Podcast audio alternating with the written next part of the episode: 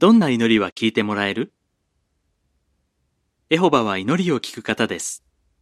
詩編65編2節いつでもどこでも声に出しても出さなくても祈りを聞いてくれます。私たちに父と呼んでほしいと思っています。エホバは優しい最高のお父さんです。マタイ6章9節どうやって祈ったらいいか教えてくれています。イエスの名によって祈る。あなたたちが天の父に何か求めるなら、父は私の名によって与えてくださいます。ヨハネ16章23節このイエスの言葉からわかる通り、エホバは像や聖人や天使や亡くなった先祖を通してではなく、イエス・キリストの名によって祈ってほしいと思っています。イエスの名によって祈るなら、イエスの大切な役割を認めていることになります。イエスはこう言いました。私を通してでなければ、誰も父のもとに行くことはできません。ヨハネ14章6節心から祈る。あなたの気持ちをすべて神に伝えよ。詩編62編8節優しいお父さんに話すかのように祈ることができます。祈りの本を読み上げたり、暗記した言葉をただ繰り返したりするのではなく、敬意を込めて心から祈るようにします。神様の考えに合った祈りをする。神は私たちが神の意志に沿って願い求めることは何でも聞いてくださる。ヨハネ第一五章十四節聖書には、エホバが私たちにしてくれることや、私たちにしてほしいと思っていることが書かれています。神様に祈りを聞いてもらうには、神の意志に沿って祈ることが必要です。聖書を学んで神様のことをよく知ることが大切です。そうすれば神様は喜んで聞いてくれます。どんなことを祈れるか。自分に必要なものについて祈る。衣食住など生活に必要なものを与えてほしいと祈ることができます。良い判断をするための知恵や大変な状況に耐える力を求めることもできます。他にも信仰や許し、神の助けを求めることができます。他の人のために祈る。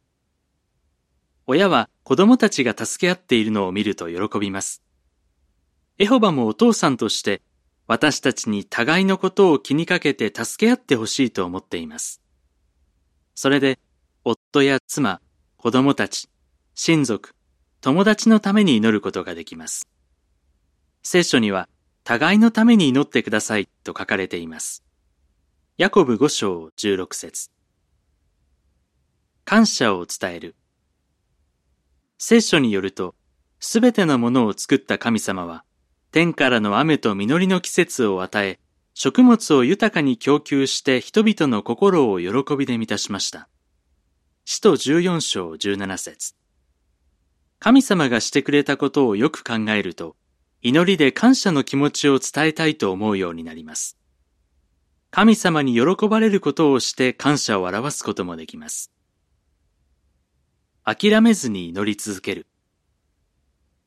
何度も真剣に祈っても答えがすぐに来ないと、がっかりしてしまうかもしれません。神様は聞いていないのでしょうか？そんなことはありません。実例をいくつか考えましょう。諦めずに祈り続ける大切さがわかります。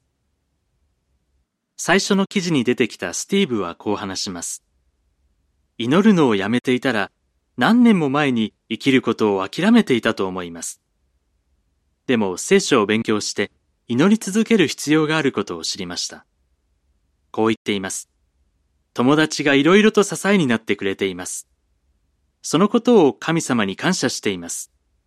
今が一番幸せです。祈りを聞いてもらう資格なんてないと思っていたジェニーはこう言っています。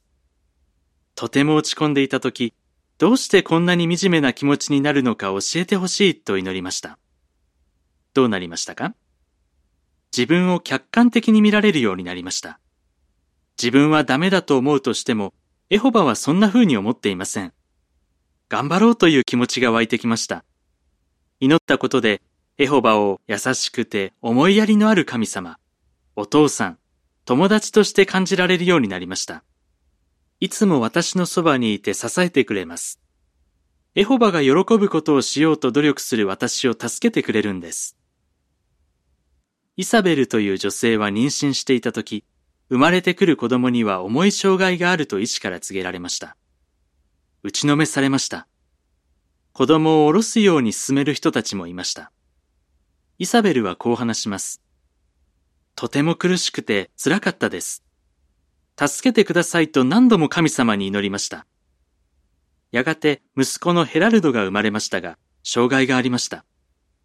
イサベルの祈りは聞かれなかったのでしょうか？こう言っています。息子は今14歳です。ハンディがあっても幸せそうな息子を見ると、エホバが祈りに応えてくださったんだと感じます。息子はエホバからの大切な贈り物です。詩編作者はこう書きました。エホバ、あなたは温厚な人たちの訴えを聞いてくださる。彼らの心を強くし、よく注意を払ってくださる。詩編十編十七節この記事に出てきた人たちと同じように、諦めずに祈り続けるのは大切です。聖書にはイエスの祈りがいくつも記録されています。有名なのは弟子たちに教えた祈りです。どんな祈りでしょうか？以下は補足情報。主の祈り、イエスが教えた祈り方。イエスは三条の水訓の中で祈り方の手本を示しました。それは主の祈りと呼ばれています。この祈りは広く知られるようになり、多くの人が暗唱しています。イエスはそうしてほしいと思っていたのでしょうか？いいえ、祈る時に同じことを何度も言ってはならないと教えました。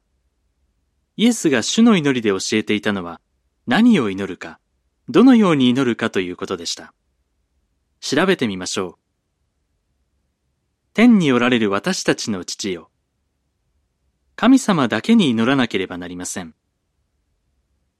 お名前が神聖なものとされますように。エホバという神様の名前が称えられ、聖なるものとして扱われなければなりません。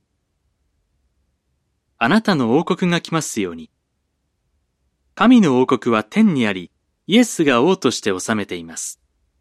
イエスは間もなく地球全体を治めます。あなたの望まれることが天と同じように地上でも行われますように。神様は人間がいつまでも地上で平和に暮らすことを望んでいます。今日、この日のためのパンを私たちにお与えください。エホバは私たちが生きるのに必要なものを与えてくれます。私たちの罪をお許しください。私たちは皆たくさん間違いをするので、神様に許してもらう必要があります。こうした点を意識すると、心のこもった深い祈りができます。記事の終わり。